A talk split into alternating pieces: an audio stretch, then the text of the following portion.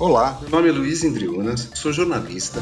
Começa agora Inocente Podcast. O podcast da Inocente Advogados. Estou aqui com Renan Pierre, doutor em Economia pela Fundação Getúlio Vargas, pesquisador e professor da FGV, para falar de um tema muito importante tanto para a economia do país quanto para os credores que esperam por receber os valores que o Estado lhes deve, os precatórios. O Renan foi um dos pesquisadores da FGV responsáveis por conduzir um estudo inédito sobre o tema a pedido da Inocente Advogados. O objetivo era entender melhor a dimensão da questão e compreender os impactos de não pagar esses títulos em dia.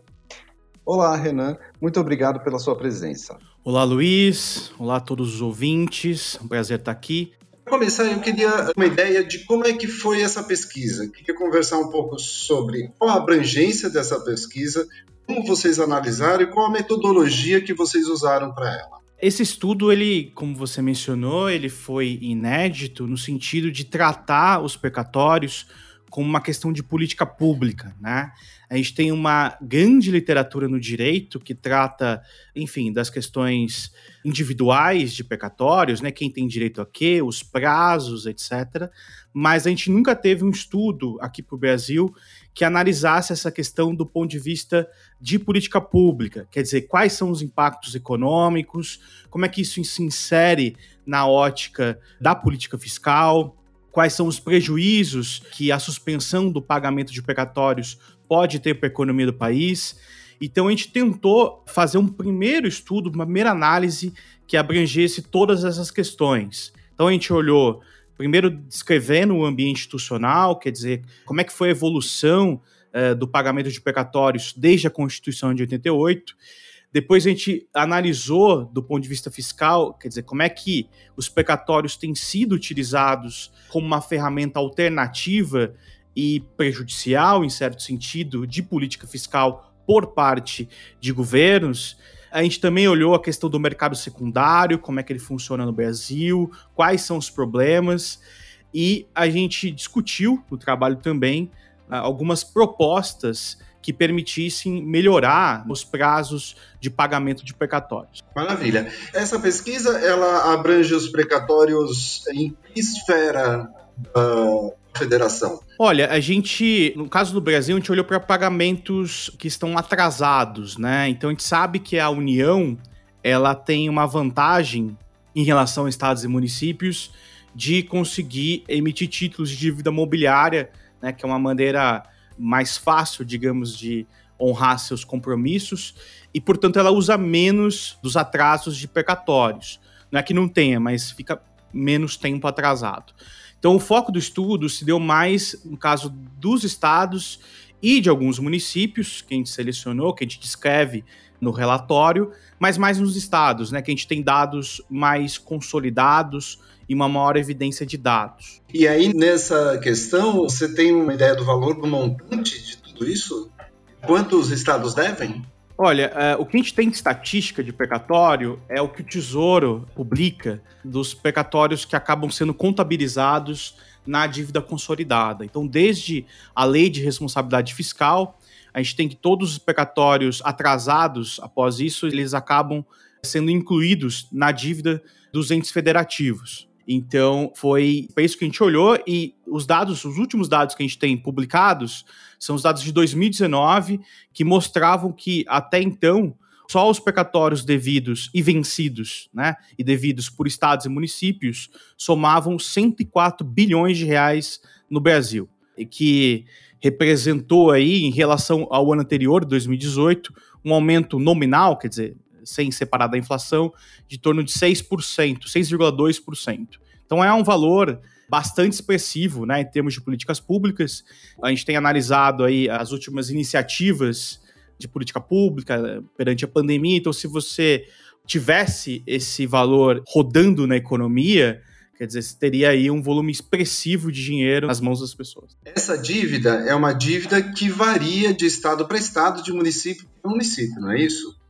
Quais são os estados em que os precatórios têm maior peso na dívida ou quais os estados que devem mais aos cidadãos? A gente tem uma variação muito grande da participação do precatório na dívida dos estados, mas os que mais eh, se destacam aqui é o Distrito Federal, que tem quase 50% da sua dívida consolidada em precatórios, a Paraíba, que tem ali também acima de 40%, e outros estados como Rondônia, Sergipe, Paraná, Rio Grande do Norte, todos eles ali acima dos 20% da dívida deles é, é composta de precatórios.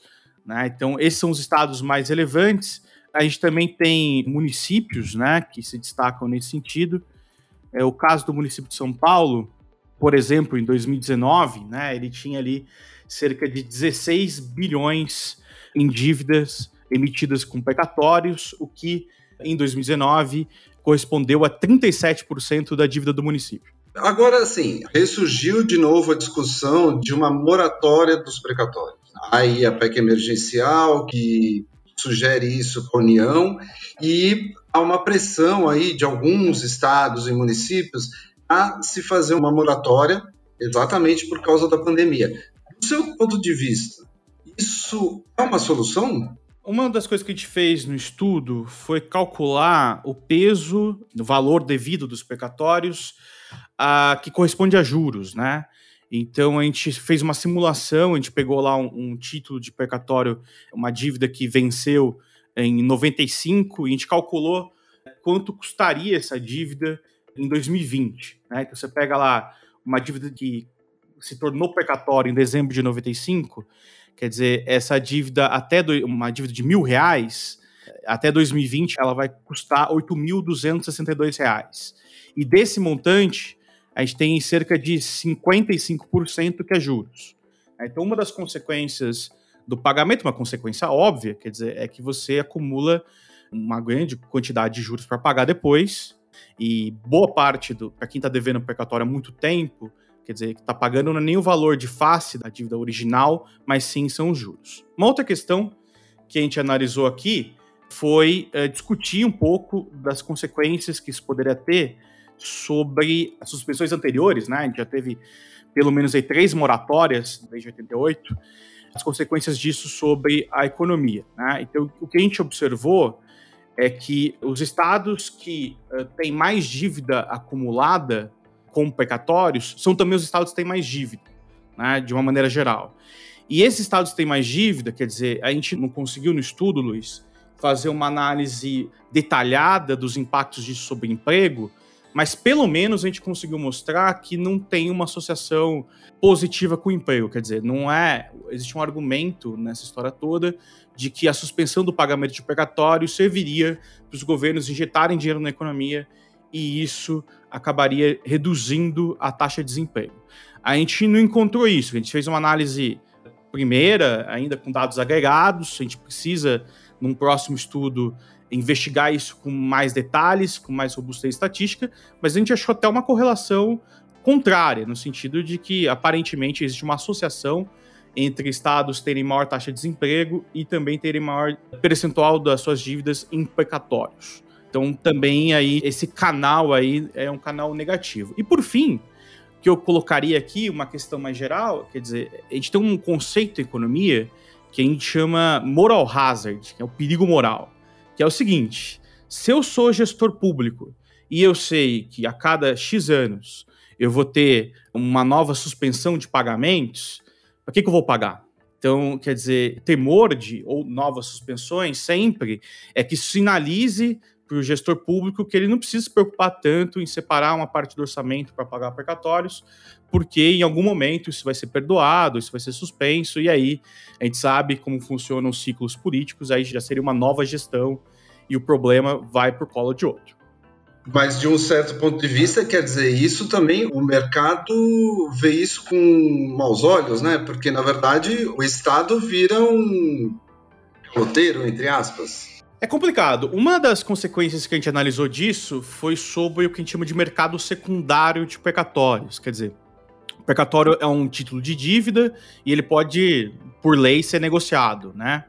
E quem te observou, até pela falta de previsibilidade dos pagamentos, a taxa de desconto que as pessoas acabam negociando os precatórios, o deságio, ele é muito grande. Né? Então a gente observou que em média, no país, os precatórios que estão lá no início da ordem cronológica, quer dizer, os que estão no primeiro lugar da fila para ser pago, eles têm um deságio em média de 60%.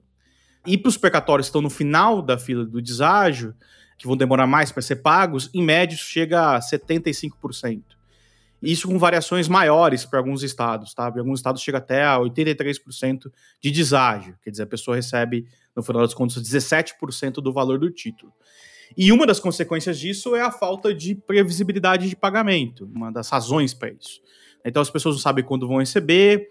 Também tem toda uma complexidade no cálculo dos precatórios, porque a correção monetária e os juros foram mudando as regras ao longo do tempo, então é difícil de calcular.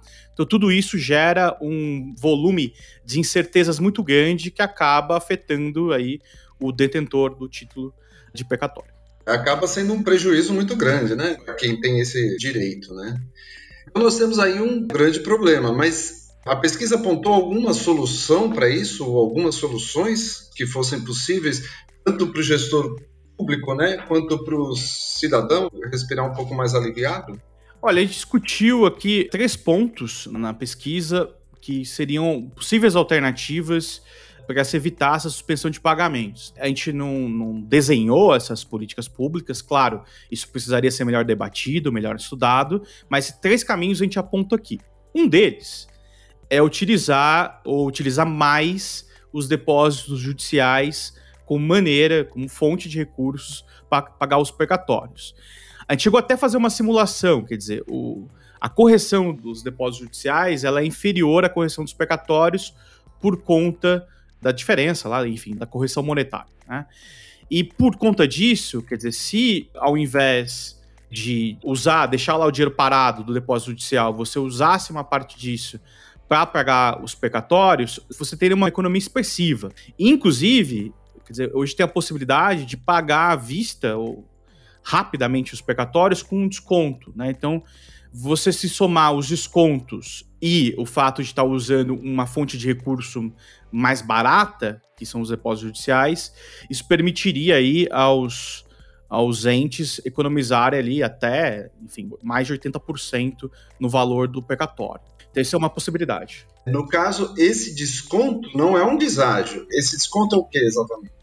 É a possibilidade de, quer dizer, se você não quer esperar, né, enfim, para receber e ficar possivelmente ficar muitos anos esperando, você pode tentar e fazer uma negociação, né? Você pode obter seus recursos mais rapidamente e, uh, obviamente, aí você, essa negociação você pode obter uh, algum desconto. Então, a gente supôs aqui que os descontos praticados no mercado são de até 40%. Essa é uma possibilidade jurídica. O que é bem interessante, né? Quer dizer, a gente conhece várias histórias, né, Luiz, de gente que acabou tendo alguma dívida e os netos receberam, enfim. Né? Então, a maneira da pessoa acabar recebendo o recurso mais rapidamente e poder usufruir dele. E aí, as outras possibilidades quais seriam de pagamento ou de resolver um pouco esse problema?